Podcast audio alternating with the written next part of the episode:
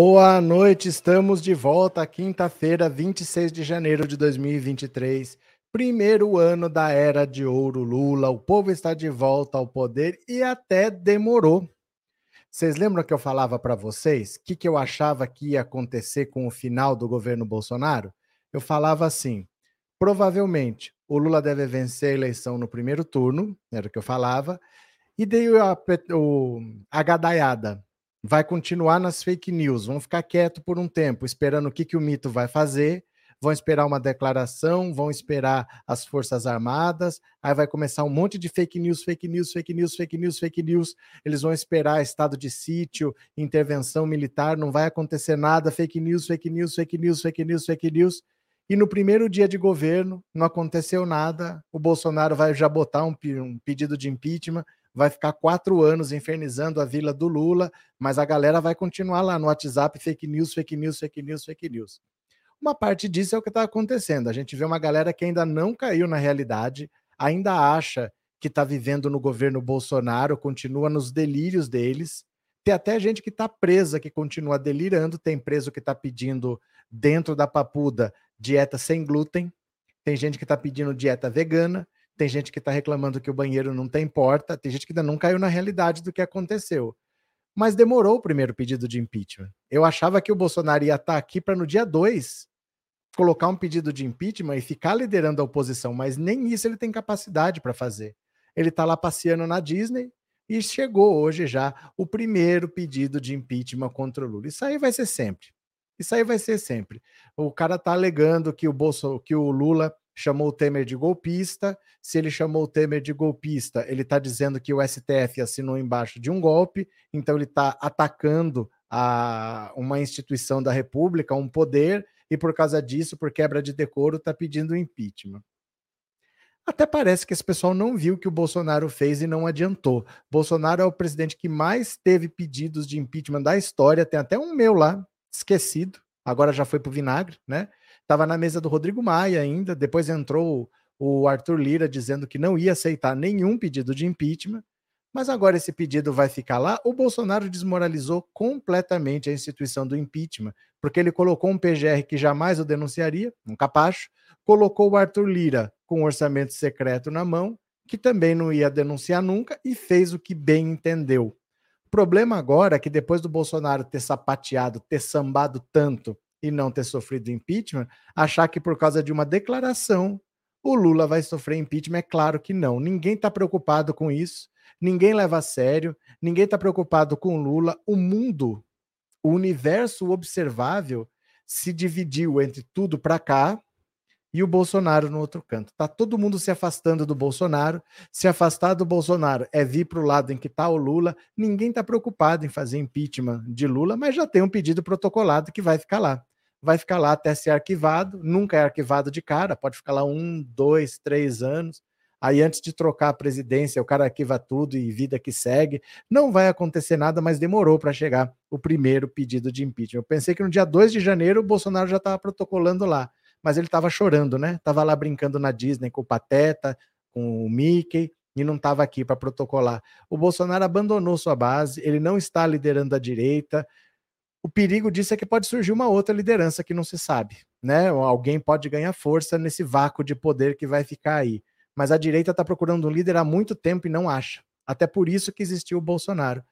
Na, em 2018, se tivesse um líder da direita, o Bolsonaro não teria chance esse cara ia ficar com os votos da direita. Como não apareceu esse líder, não tem tu, vai tu mesmo. O povo foi pro bolsonarismo, mas não era a escolha de ninguém, não era a escolha de quem tinha dinheiro, não era a escolha da imprensa, é o que tinha. Para derrotar o PT só tinha ele. Então a direita não tem líderes. Vamos ver quem é que vai herdar o capital político do Bolsonaro. Mas vamos ver, já tem o primeiro pedido de impeachment do Lula. Quem está chegando pela primeira vez aqui, já se inscreva no canal para a gente ver as notícias quem já é membro, quem já é inscrito, torne-se membro. Mande um super chat, um super sticker. Mande logo no começo da live para o YouTube já começar a divulgar, tá bom? Vamos ler juntos aqui? Bora, vocês vêm comigo? Bora, bora, bora. Foi. Cadê aqui, ó? Deputado bolsonarista protocola o primeiro pedido de impeachment contra Lula. Vamos ler aqui, ó. Tchan, tchan, tchan. Após o presidente Lula se referir a Michel Temer como golpista, o deputado federal Biratan Sanderson protocolou o primeiro pedido de impeachment contra o petista. No documento enviado ao presidente da Câmara, Arthur Lira, o parlamentar argumenta que o presidente cometeu crime de responsabilidade ao se referir ao impeachment de Dilma Rousseff em 2016 como golpe ao afirmar publicamente, em fala oficial, diante de autoridades estrangeiras, inclusive como presidente da República, que o impeachment de Dilma Rousseff foi um golpe de Estado, o atual presidente ataca de forma raivosa, abjeta e contrária à verdade a democracia brasileira, escreveu Sanderson. De acordo com o deputado, isso seria uma afirmação mentirosa, já que o procedimento de impeachment da, ex, da ex-presidente ocorreu dentro dos limites da legislação brasileira. O descontentamento de Sanderson diz respeito a dois momentos da viagem internacional realizada pelo ex-presidente. Nessa segunda, na Argentina, ele afirmou que em 2016 houve um golpe de Estado. Vocês sabem que depois de um momento auspicioso do Brasil, quando governamos de 2003 a 2016, houve um golpe de Estado, disse Lula. Nesta quarta, no Uruguai, o presidente voltou a se referir ao impeachment de Dilma ao chamar Michel Temer, ex-presidente que assumiu o país, de golpista. Hoje o Brasil tem 33 milhões de pessoas passando fome. Significa que quase tudo que fizemos de benefício social no meu país, em 13 anos de governo, foi destruído em seis anos, ou em sete anos, nos três anos do golpista Michel Temer e nos quatro do governo Bolsonaro, afirmou o chefe do executivo. Após ser chamado de golpista, o ex-presidente Michel Temer enviou uma nota à imprensa em que disse que Lula parecia insistir em manter os pés no palanque e os olhos no retrovisor e tenta reescrever a história por meio de narrativas ideológicas. Ao contrário do que ele disse hoje em evento internacional, o país não foi vítima de golpe nenhum. Foi, na verdade, aplicada a pena prevista para quem infringe a Constituição, escreveu Temer em referência à presidente Dilma Rousseff, que sofreu um impeachment aprovado pelo Congresso em 2016. Na ocasião, Dilma foi condenada à perda do cargo sob acusação de ter cometido crimes de responsabilidade fiscal, as chamadas pedaladas fiscais, no Plano Safra e nos decretos que geraram gastos sem autorização do Congresso. A reação de Temer agradou parlamentares como Bia Kicis, Eduardo Bolsonaro e Osmar Terra. No Instagram, a deputada federal afirmou: enquanto ele mente, a mídia fica silente. Que descaso com o povo brasileiro. Disse. O que aconteceu de fato? Nada que, que quer dizer esse pedido de impeachment? Nada. O que vai acontecer? Nada. É isso. Né? Agora a, a missão desse pessoal é ficar esperneando. Eles vão tentar falar que estão trabalhando. O Congresso está em recesso. Esse deputado que colocou esse pedido de impeachment está de férias. Mas isso vai acontecer. Isso aí a gente vai se acostumando, porque eles, os bolsonaristas vão ficar esperneando a qualquer pretexto, né? Maria Elisa, obrigado pelo super sticker, viu? Obrigado por ser membro. Muito obrigado, viu? Cadê? É, capricha no like, pessoal, é de graça. Valeu, Inês, obrigado. É, Bolsoloide terrorista, onde chega a desgraça. Cadê Cris? Ele não tem moral para mais nada, está tudo sendo exposto publicamente. Marli, obrigado pelo super sticker e obrigado por ser membro. Valeu, cadê? É, Danilo, é duro dizer, mas muitos bolsonaristas têm um passinho atrás, são problemáticos mesmo. É, muitos são mal intencionados, muitos são canalhas, e muitos têm um parafusinho a menos. Muito não tem as ideias muito no lugar, não. Vamos ver. Você não quer dizer nada, viu, gente? Não vai acontecer nada. Isso aí vai ter um monte mesmo. Não vai acontecer. O Bolsonaro fez tanta loucura que vai ser difícil acontecer um novo pedido de impeachment no Brasil, né? Angelina, Temer é um golpista. Quem defende Temer também é golpista. Neilson, obrigado pelo super sticker. Valeu. Muito obrigado, viu? É, Renato, Lula não se toca que deve sair do mundo. Ninguém perguntou, mas eu vou falar. Renato, é que assim, ele pode falar quando? Ele pode falar quando o que ele pensa. Porque se é antes da eleição, vão dizer que ele não está preocupado com a eleição, que ele está olhando para trás. Se é depois, ele também não pode falar. Por que, que ele não pode falar o que ele pensa? Eu não falaria. Mas por que, que ele não pode falar? Entendeu? Uma hora a verdade tem que ser dita, porque foi realmente um golpe. Foi um grande acordo nacional com o Supremo, com tudo. A verdade tem que ser dita uma hora. Porque senão ela se repete. Se a gente achar que foi normal o que aconteceu com a Dilma, pode acontecer de novo. Então, no fundo, ele não está preocupado com o que aconteceu. Ele está falando a verdade para que ela não se repita, deixando bem claro que ele sabe o que aconteceu e que a verdade precisa ser dita, que foi um golpe, que tomaram o poder, de uma presidente que não cometeu crime nenhum. Aliás, eu vou pedir para Dilma explicar para vocês o que é uma pedalada fiscal. Para quem não sabe, as contas da Dilma foram todas aprovadas, não foi encontrado crime nenhum, mas para quem não sabe o que é pedalada fiscal, a Dilma explicou no podcast do Mano Brown e eu vou pôr aqui para vocês, ó, presta atenção. Ela mesma vai explicar o que, que é a pedalada fiscal Quer ver? Preste atenção. Ouçam que é uma explicação que vale a pena. Vamos ouvir juntos, olha. Uma coisa que chama pedalada fiscal. Opa. Pois eu vou te explicar uma coisa da pedalada fiscal. Você quer falar disso? Quero.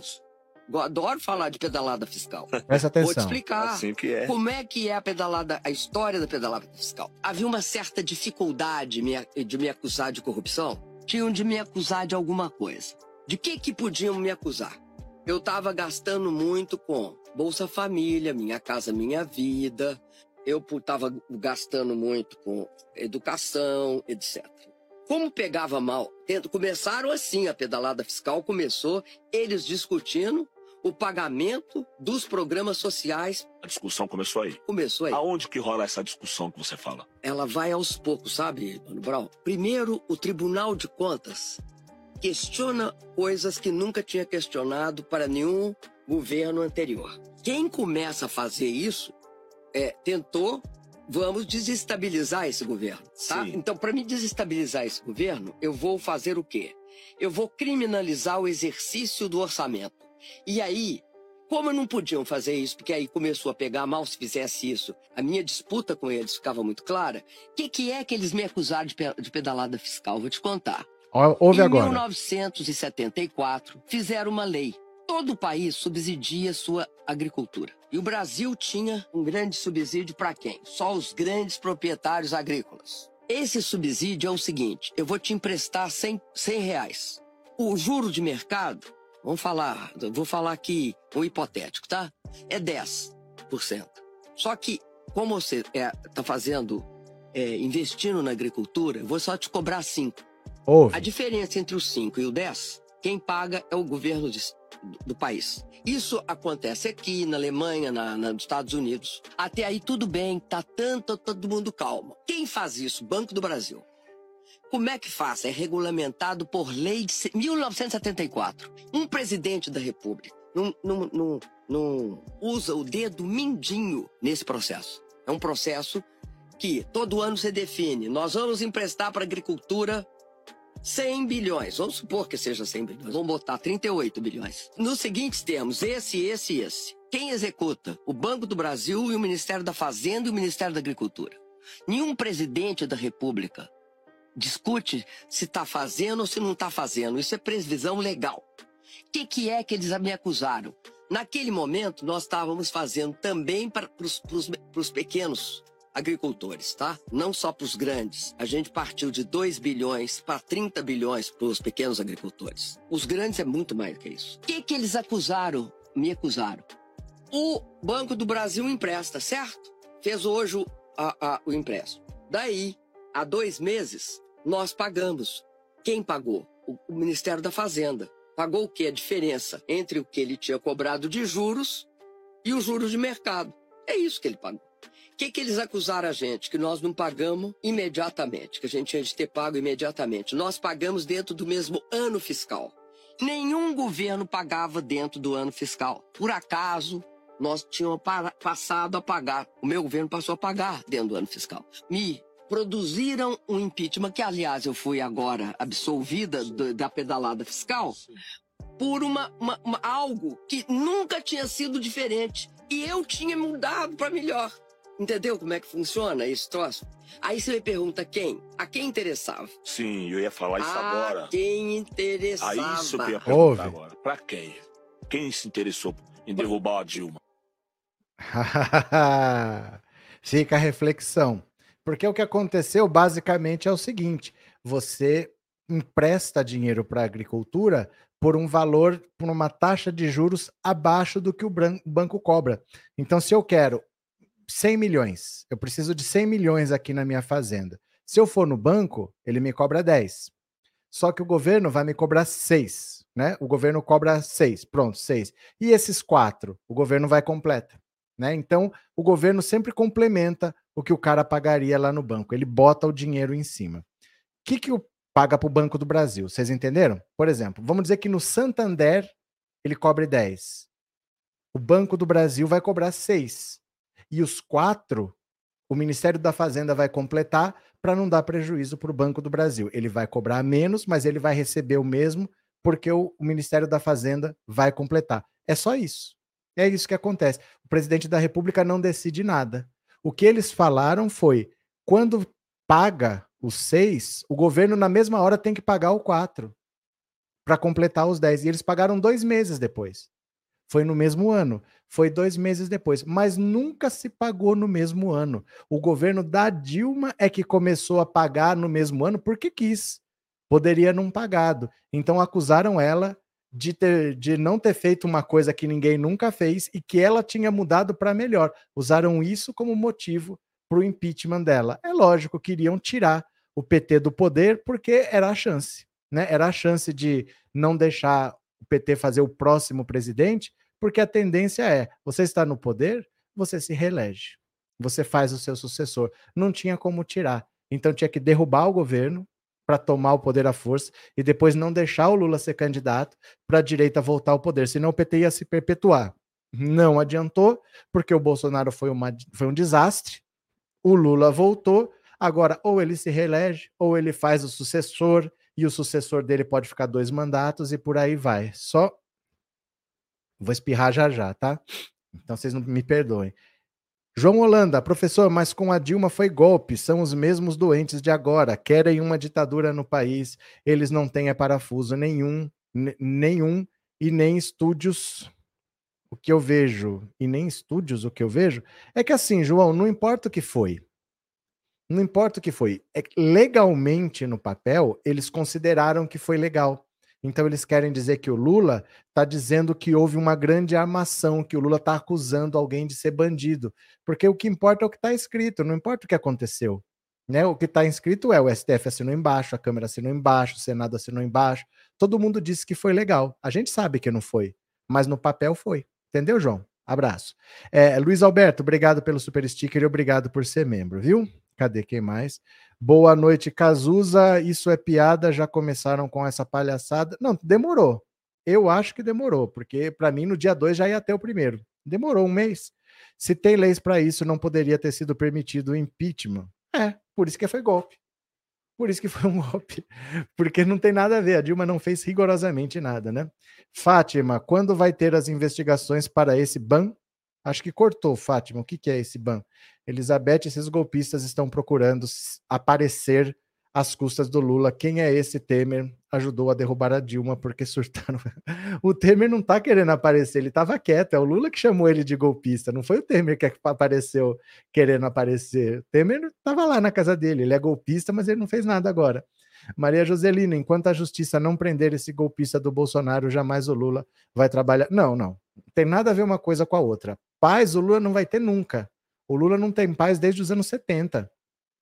Isso daí você esqueça, não é prender o Bolsonaro para o Lula ter paz. O Lula não vai ter paz nunca, não é por causa do Bolsonaro. É porque os meios de comunicação são da direita, porque precisa ter dinheiro, né? Não é o povo que tem canal de televisão, são os ricos. A justiça, a maior parte é da direita. O Ministério Público, a maior parte é da direita. A maior parte da Câmara é da direita. A maior parte do Senado nem se fala, é quase tudo direita. O Lula paz não vai ter nunca, nem se iluda com isso, que prendendo o Bolsonaro, o Lula vai ter paz. O Lula nunca teve, jamais vai ter paz, né? Cadê?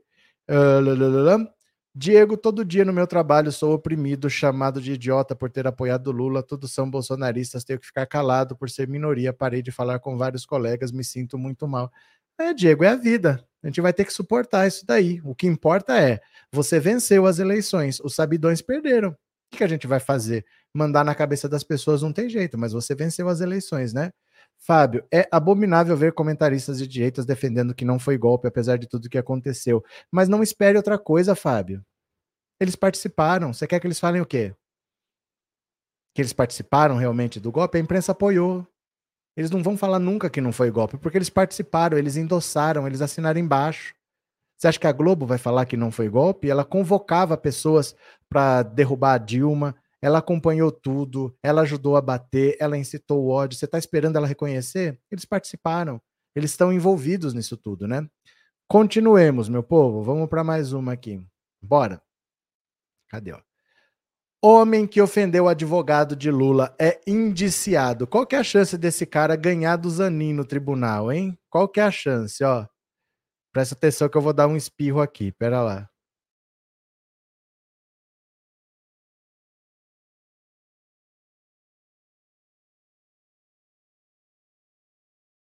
Tem uma raiva desse quase espirro que quer sair e não sai nunca. Tô querendo espirrar, mas nunca sai esse espirro. Vamos lá. A Polícia Civil do Distrito Federal indiciou nessa quarta-feira Luiz Carlos Baceto Júnior, homem que hostilizou Cristiano Zanin, advogado do presidente Lula, no dia 11 de janeiro, em um banheiro do aeroporto de Brasília. Na ocasião, o próprio Baceto divulgou o vídeo em que aparece ofendendo o advogado, chamando de vagabundo e safado, enquanto o defensor escovava os dentes. Ele também ameaçou o advogado de Lula, do meu ladinho aqui, como pode o cara se corromper tanto? Olha o corrupto aqui, olha para a câmera, dá um tchau safado. Vontade de meter a mão na orelha de um cara desse. Não tem vergonha pelo seu país? Safado, como você anda na rua assim? Tinha que estar tomando um pau de todo mundo que andar pela rua. É, o termo circunstanciado de ocorrência foi apresentado ontem ao segundo Juizado Especial Criminal de Brasília. A informação foi dada na coluna de Anselmo Góes. Após o ocorrido, o Ministério da Justiça colheu informações e encaminhou à Polícia Civil para análise de possíveis crimes cometidos.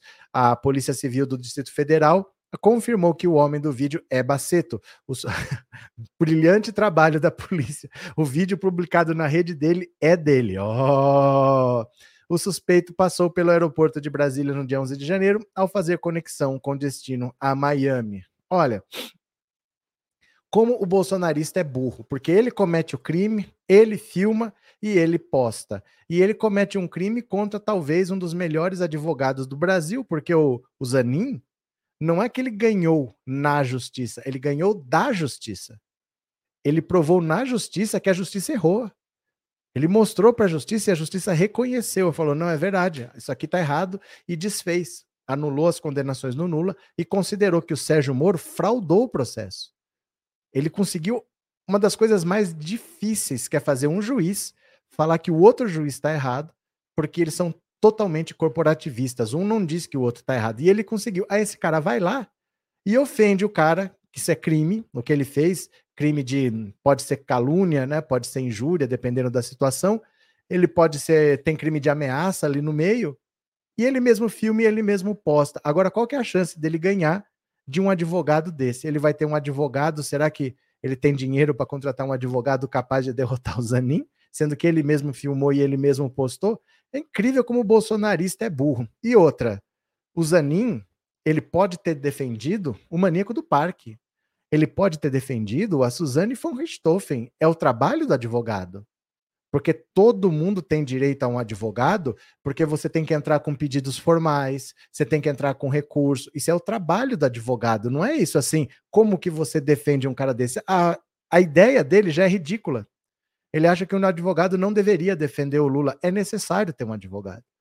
A profissão é essa. A profissão é essa. Né? Então o cara é completamente burro, ele não entende o que, que é o trabalho de advogado, ele fica, ele comete crime, ele mesmo filma, ele mesmo posta. Agora ele vai ter uma condenação e vai perder um dinheirinho aí que não precisava, né? Por mim que se lasque. Regina, obrigado pelo super sticker e obrigado por ser membro, viu? Muito obrigado.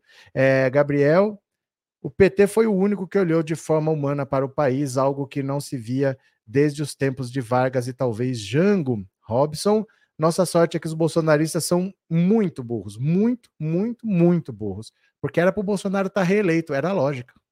O Bolsonaro teve que fazer muito erro para não se eleger, porque com a máquina na mão é muito difícil você perder uma eleição, né? Continuemos. Bolsonaro não tem mais prazo para voltar ao Brasil. A Michelle já voltou, viu? A Michelle já voltou com o maquiador dela, ó. Muito se falou que Jair Bolsonaro retornaria ao Brasil no fim deste mês. Era o discurso que seu entorno fazia quando ele deixou o país nas asas da FAB no dia 30 em direção a Orlando. mas todos os sinais que ele tem dado aos aliados é que não há, não há nada definido sobre sua data de volta. Diz um dos interlocutores próximos: não está no horizonte sobre ele voltar agora. Michele, sim, deve retornar em breve ao Brasil, já voltou. Já saiu de Miami, já voltou, viu?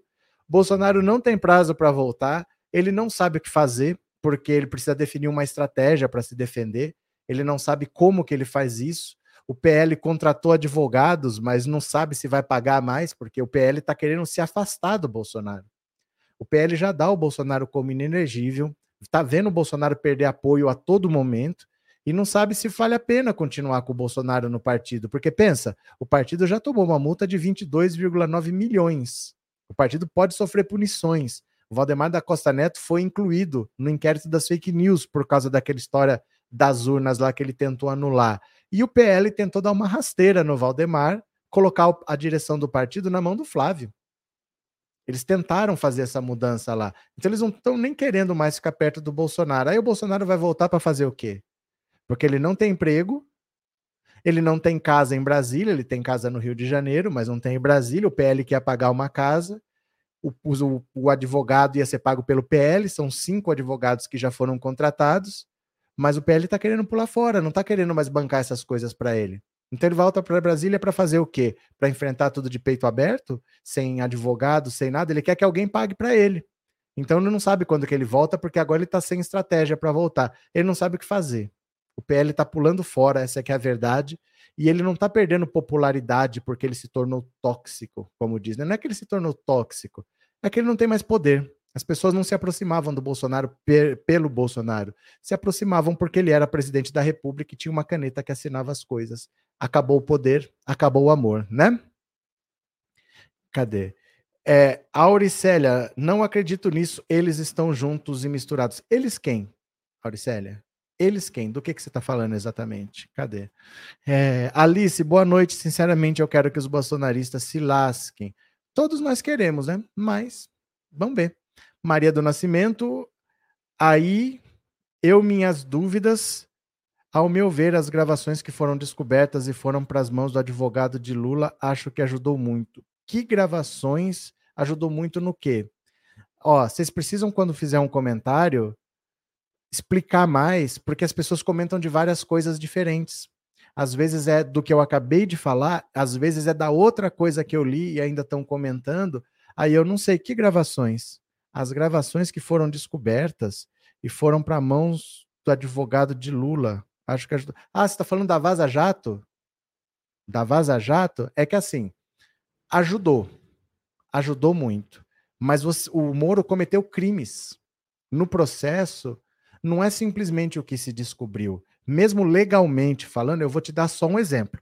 O, o escritório de advocacia do, dos advogados do Lula foi grampeado pelo Sérgio Moro.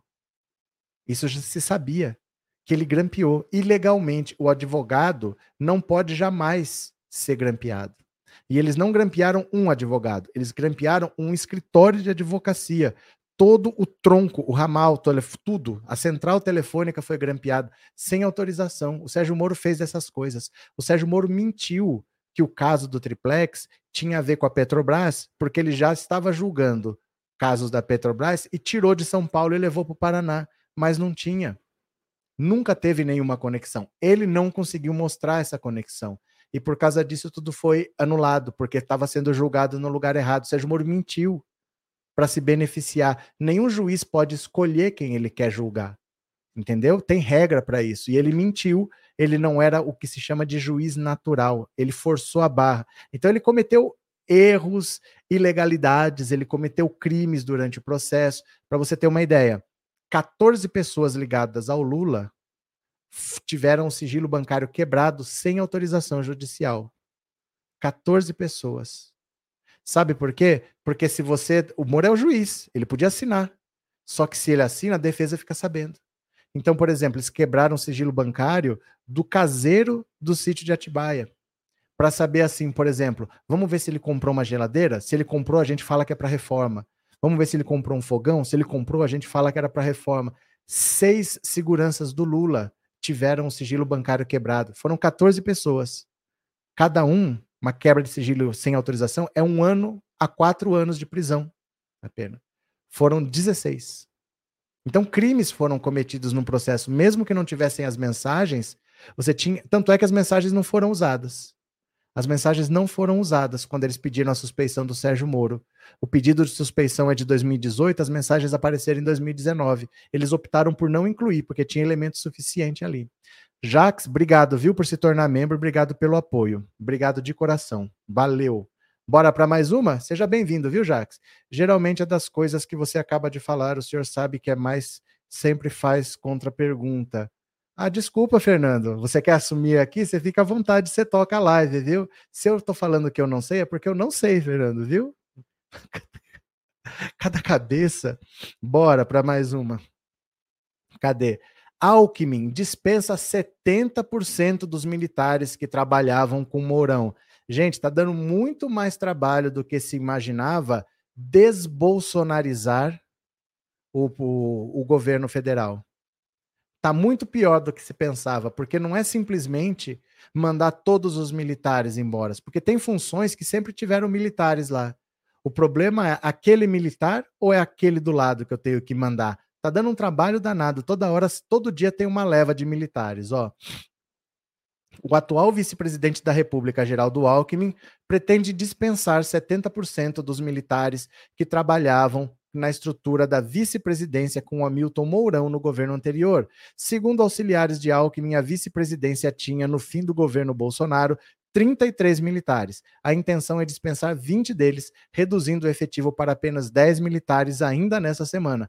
A maior parte das dispensas foi publicada no Diário Oficial de quarta. Ao todo, foram dispensados nove militares que haviam sido contratados por Mourão. Alckmin também começou a limar os civis do time de seu antecessor no cargo. O número total deve cair de 72 para 22, sendo 60 para 7 no gabinete e de 12 para 5 no Palácio do Jaburu. Vocês acreditam que o Mourão tinha 72 servidores?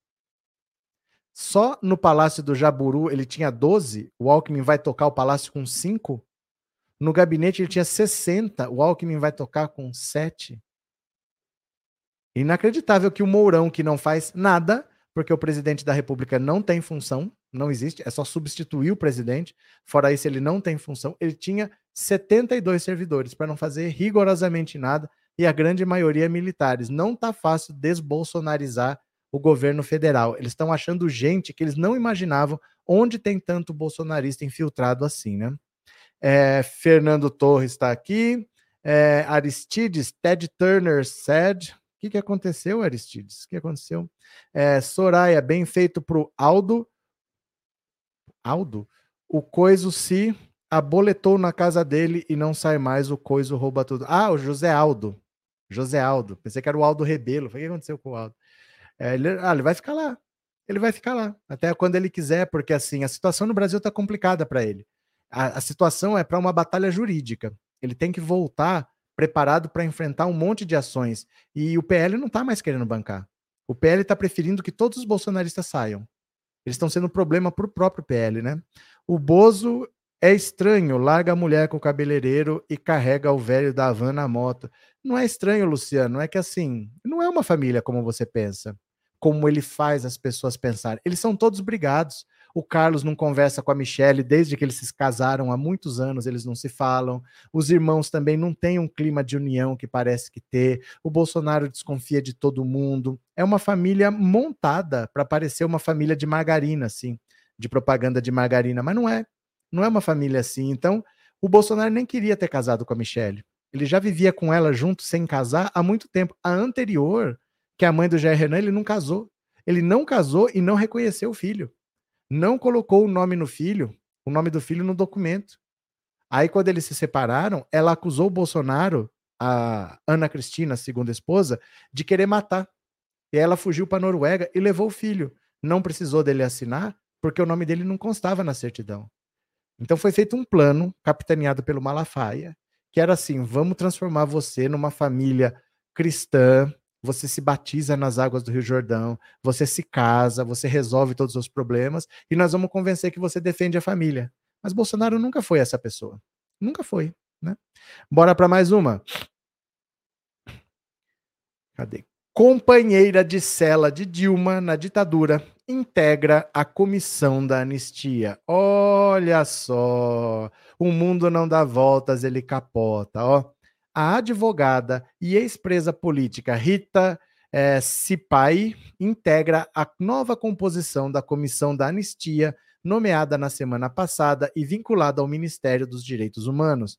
Atualmente, no enfrentamento à ditadura, Rita ficou 11 meses presa e esteve detida junto com a ex-presidente Dilma Rousseff no presídio Tiradentes, em São Paulo, no local que ficou conhecido como Torre das Donzelas, destinado às mulheres que combatiam a repressão. Rita foi presa pela Operação Bandeirantes em 71, no Rio, e passou por centros de tortura, como DOI-CODE e DEOPS, em São Paulo.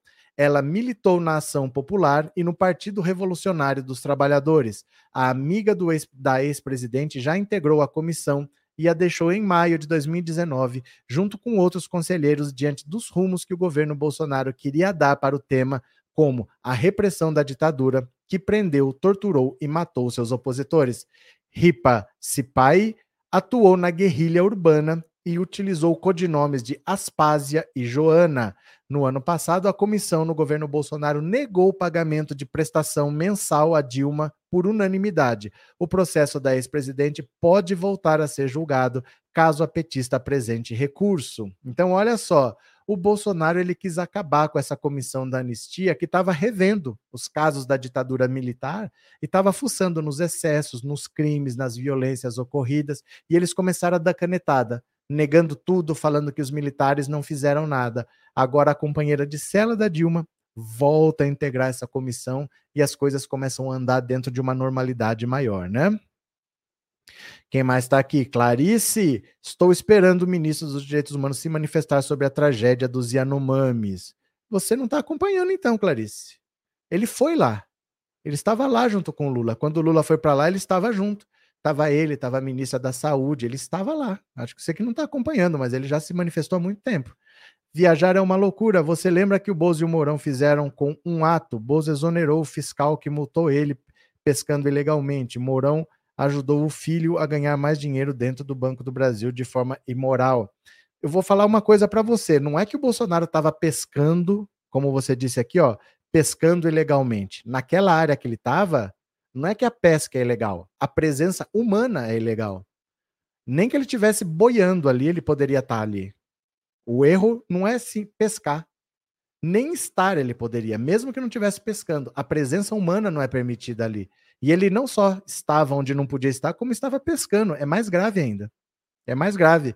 E ele nunca pagou essa multa, né? Nunca pagou.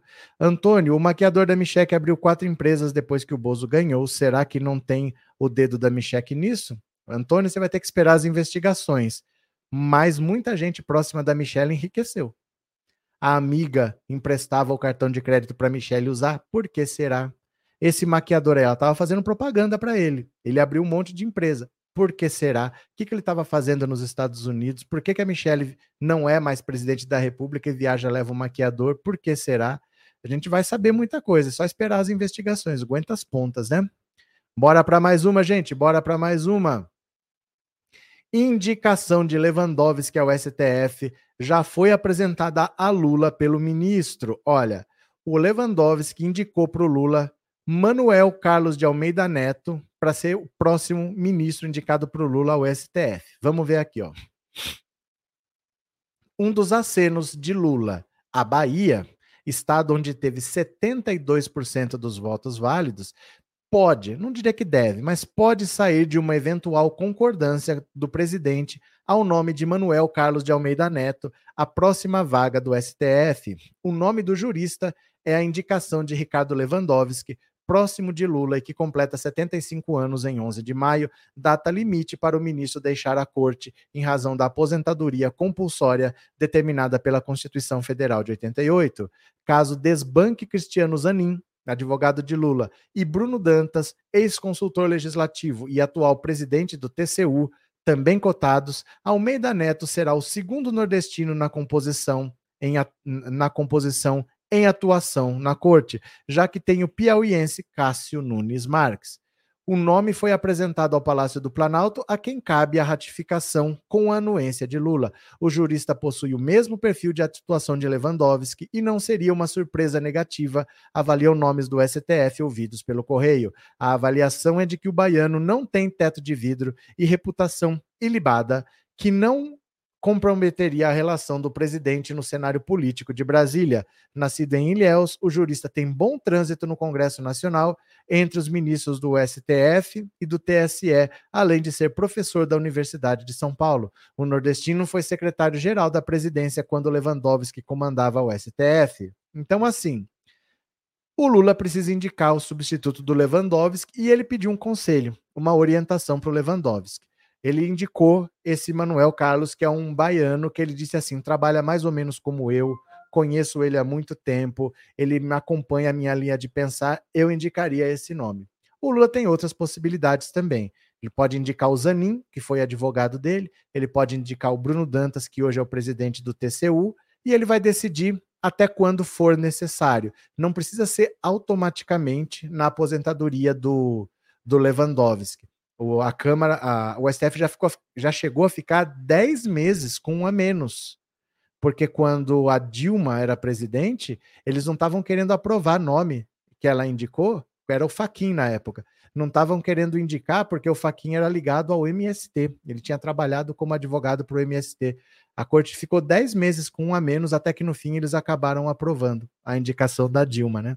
Mas o Lula tem, vai tomar uma decisão aí logo nos próximos meses o Lewandowski talvez até antecipe a aposentadoria dele.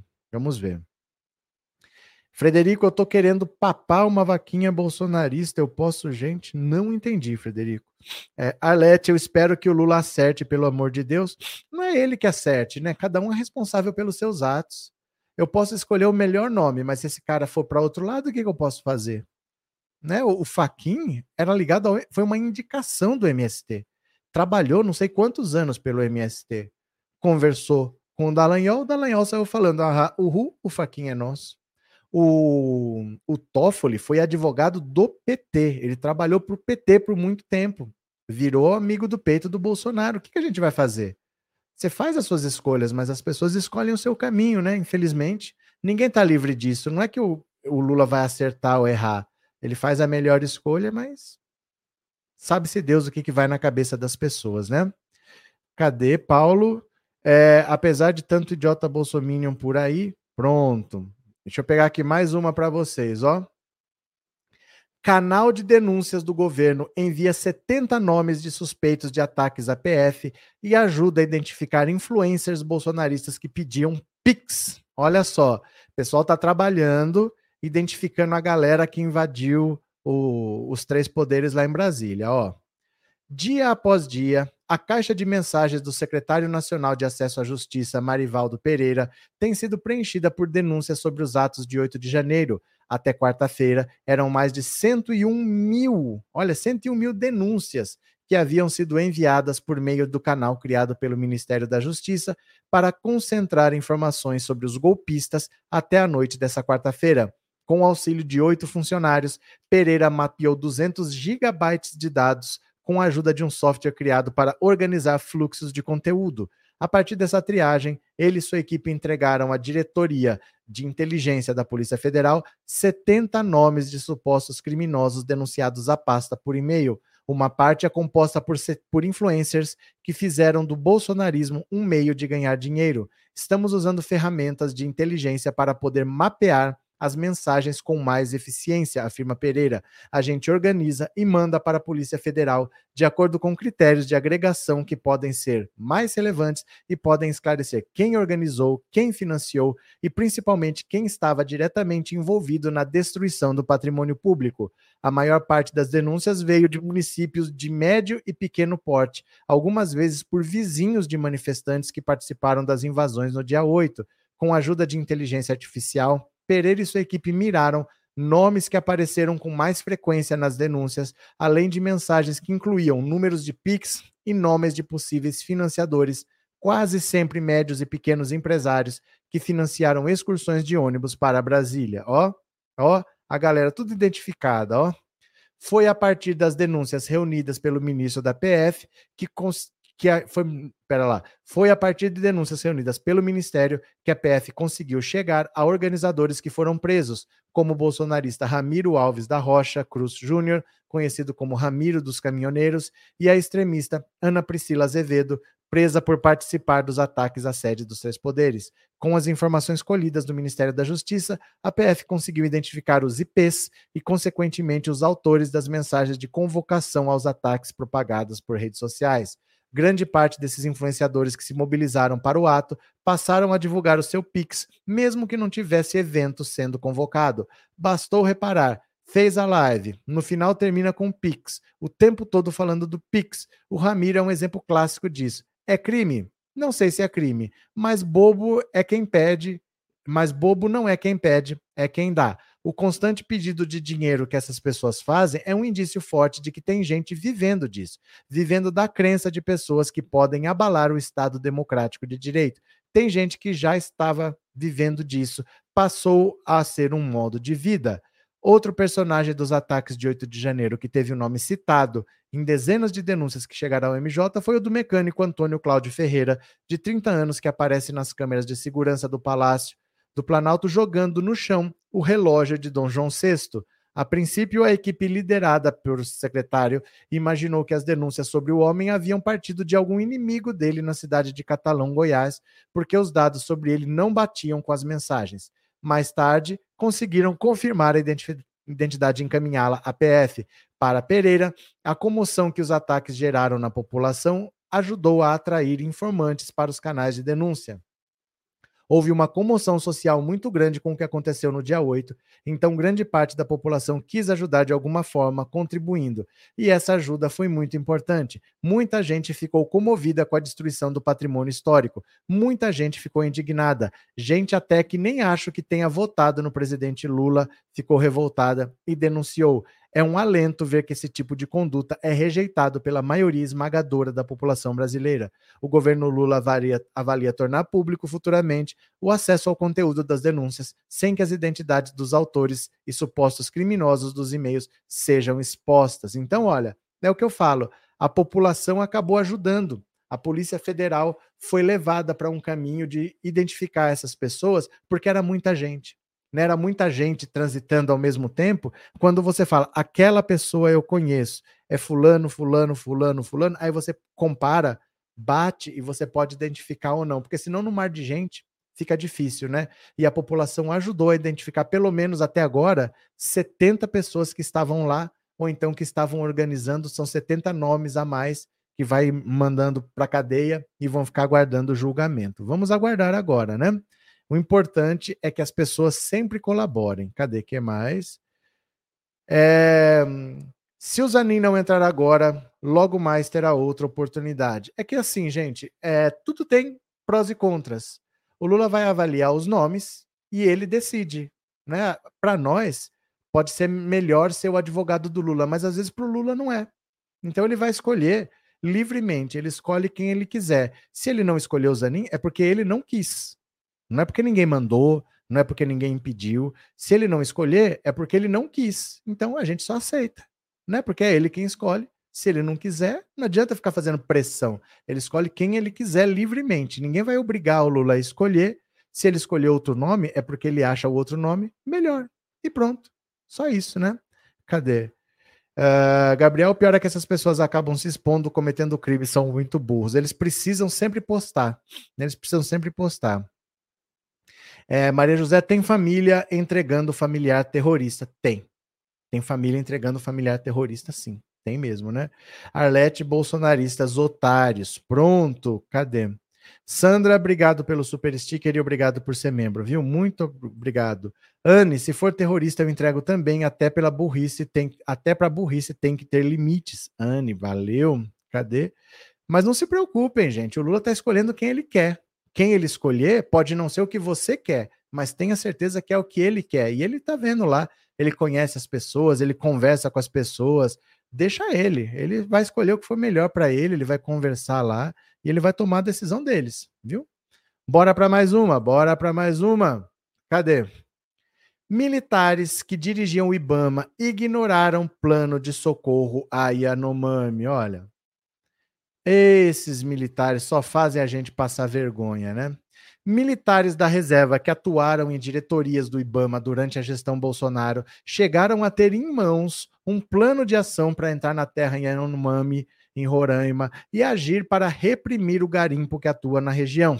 Esse plano, porém, nunca foi executado. Os responsáveis por fazer com que as medidas fossem efetivamente realizadas eram dois coronéis da reserva do Exército que foram nomeados pelos ex-ministros do Meio Ambiente Ricardo Salles e Joaquim Leite. Trata-se do militar Samuel Vieira de Souza, que comandou a Diretoria de Proteção Ambiental do IBAMA, e de Aécio Galiza Magalhães, que foi coordenador geral de fiscalização ambiental do órgão ambiental.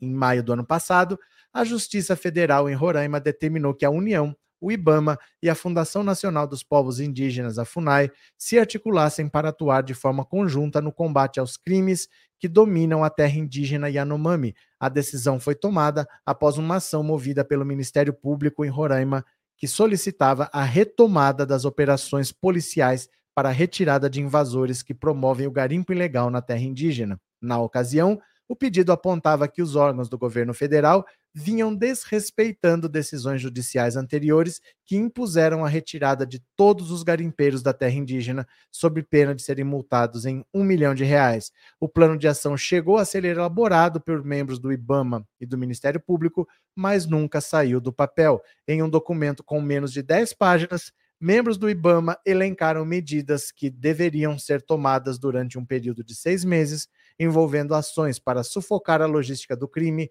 como a proibição da entrada de alimentos e combustível, além da destruição de máquinas do garimpo.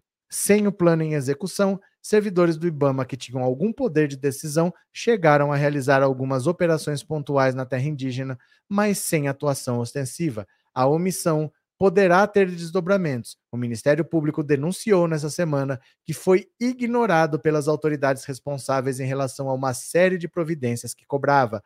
O governo Bolsonaro sabia das deficiências na prestação de serviços de saúde, inclusive o desabastecimento de medicamentos.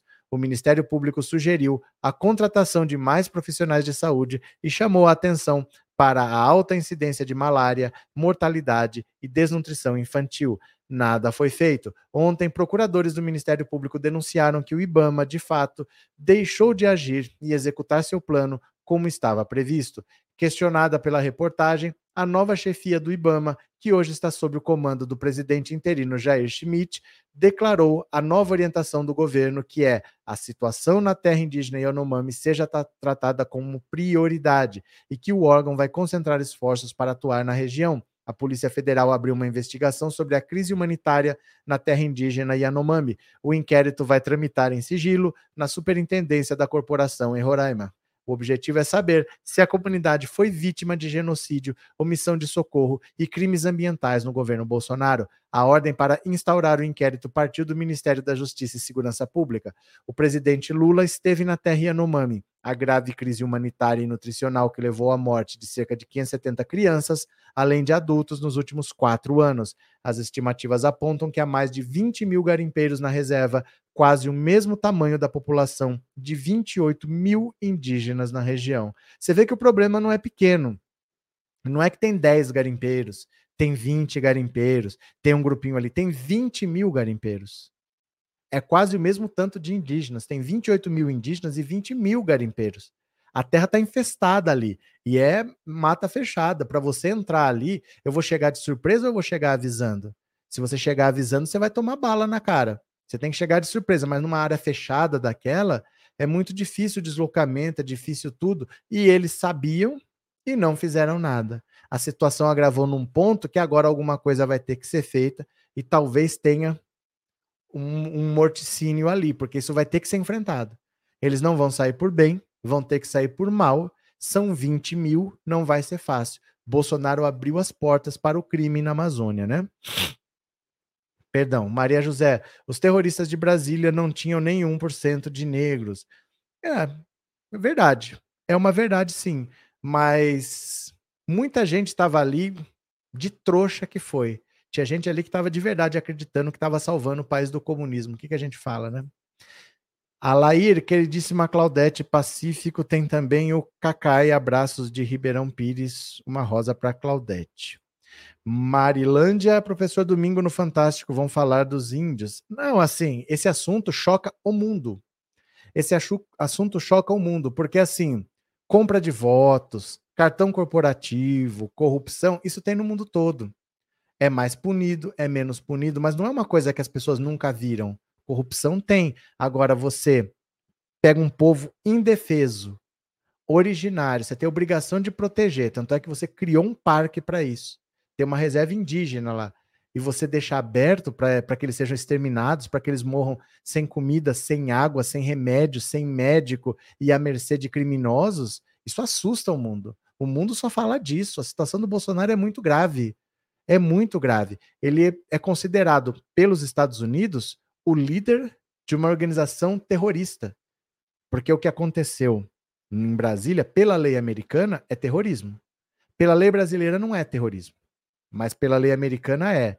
Só que ele pode ter organizado e comandado tudo a partir de solo americano. Então, ele é praticamente um Osama Bin Laden para o FBI. Ele é um líder de um grupo terrorista de orientação neonazista. É assim que como ele é visto lá. E no resto do mundo, ele é visto como um genocida de povos originários indefesos que ele quis eliminar.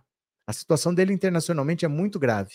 Muito difícil imaginar a complacência de algum país porque está comprando briga com os Estados Unidos. Estados Unidos, se considerar ele terrorista, onde tiver, vão buscar. Do mesmo jeito que eles fizeram uma guerra no Afeganistão para prender o Osama Bin Laden, se eles acharem que eles têm que buscar um terrorista, eles vão. Então é muito difícil um país que fala, ah, vou abraçar aqui o Bolsonaro. Ele é um bandido, assim, uma das pessoas mais abjetas do planeta Terra hoje em dia, né? Não sei se em Vênus, em Marte, tem alguém pior, mas ele é considerado uma das pessoas mais abjetas do planeta Terra, né? Silvani, obrigada pelo carinho, você também lhe desejo em dobro. Pronto, cadê que é mais? Garimpeiros armados até os dentes contra indefesos contra indefesos, né? Porque são comunidades isoladas. Não são comunidades assim, ó, o cara é de origem indígena, mas ele mora na cidade, ele tem um emprego. Não, é uma comunidade isolada, abandonada pelo governo. Então é um armado contra um indefeso, certo? Gente, vamos aqui para o Twitter, vamos fazer a nossa pressão, porque o Bolsonaro vai continuar fomentando os terroristas dele enquanto ele tiver suas redes sociais. Se um monte de gente está tendo as redes sociais bloqueadas, opa, Espera lá aqui. Por que Bolsonaro ainda tem as redes, né? Vamos aqui, ó. Ó. Deixa eu ampliar aqui para vocês verem. Ó. Bolsonaro, deixa eu abaixar um pouco o microfone. Eu tô com o nariz coçando. Ó. Bolsonaro não tem mais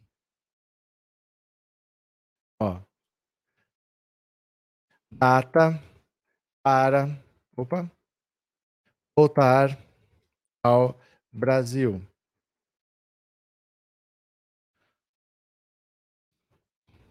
só. Pronto, tô segurando aqui, ó. Com medo de ser preso. Com medo de ser preso. Ele está adiando sua estadia na Flórida. Seu. Opa. Único meio de contato com seus terroristas são suas redes sociais. É necessário bloqueá-las imediatamente. Entre na campanha compartilhando, compartilhando, hashtag bloqueia Bolsonaro. Pronto. Bolsonaro não tem mais data para voltar ao Brasil. Com medo de ser preso, ele está adiando sua estadia na Flórida. Seu único meio de contato com seus terroristas são suas redes sociais. É necessário bloqueá-las imediatamente. Entre na campanha compartilhando a hashtag bloqueia Bolsonaro. Foi. Pronto. Aqui está. Opa, cliquei errado. Aqui está. Pronto. Vou mandar o link para vocês. Já sabem, né? Hashtag bloqueia Bolsonaro desse jeito aqui, ó. Tudo grudado. Não pode pôr espaço, tá? Você comenta nesse post, bloqueia Bolsonaro, você retuita e comenta, bloqueia Bolsonaro, você dá like, você copia esse texto, manda para quem você quiser, manda por WhatsApp, cola no seu Facebook. É importante que as pessoas comecem a colocar bloqueia Bolsonaro, bloqueia Bolsonaro, bloqueia Bolsonaro, para ver se vem uma decisão do TSE ou do STF de que o Bolsonaro precisa perder essas redes sociais, que é o que ele usa para estimular o ódio, é o que ele usa para fomentar esses radicais dele. Ele precisa perder o Telegram, ele precisa perder o Twitter, ele precisa perder todas as redes. Bolsonaro tem que ter suas redes bloqueadas, né? Vamos lá? Vamos participar? Vamos cada um fazer a nossa parte? É um dedo, gente. É um dedo. Às vezes a pessoa quer mudar o mundo, mas a gente pede para dar um clique e a pessoa não dá. Né? Eu quero mudar o mundo, mas eu não mexo um dedo, literalmente, né? Boa noite, Maria Fernandes. Eu gostaria de saber cadê Chico Pinheiro? Apare... Como é que aconteceu alguma coisa com ele? Chico Pinheiro é o jornalista. Ele estava cotado para ser presidente da EBC. Não sei se vai ser ou não. Eu não ouvi falar mais nada dele. Mas você está só preocupada porque você lembrou dele ou você ouviu falar que pode ter acontecido alguma coisa? Eu não ouvi falar que pode ter acontecido alguma coisa. Em princípio, não consta nada. Tá? Que eu saiba, em princípio, não consta nada. Cadê? Real. Adriana, Paulo, vi, repostei os dois no Fusca, eles ainda receberão Nobel. Valeu. Ó, não adianta, viu aqui. Ó, e não põe espaço, gente, não põe espaço. Não pode pôr espaço, mas não adianta aqui, porque o Twitter, o, o próprio Instagram, dá para você pesquisar por hashtags. Aqui não, tá num comentário de uma live. Não vai ser computada essa hashtag em lugar nenhum. Tem que ser no Twitter ou no Instagram ou no Facebook. Então, se você não tiver essas redes, você faça. É de graça. Ah, eu não sei usar. A gente nunca sabe até ter.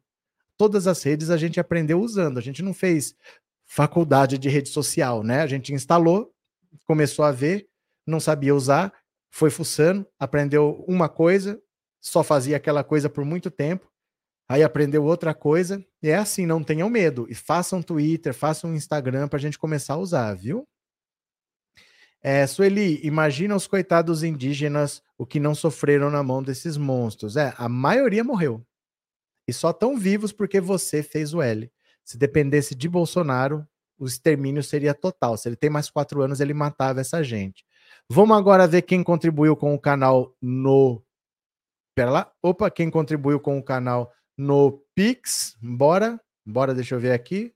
Vamos ver aqui. Bora, bora, bora.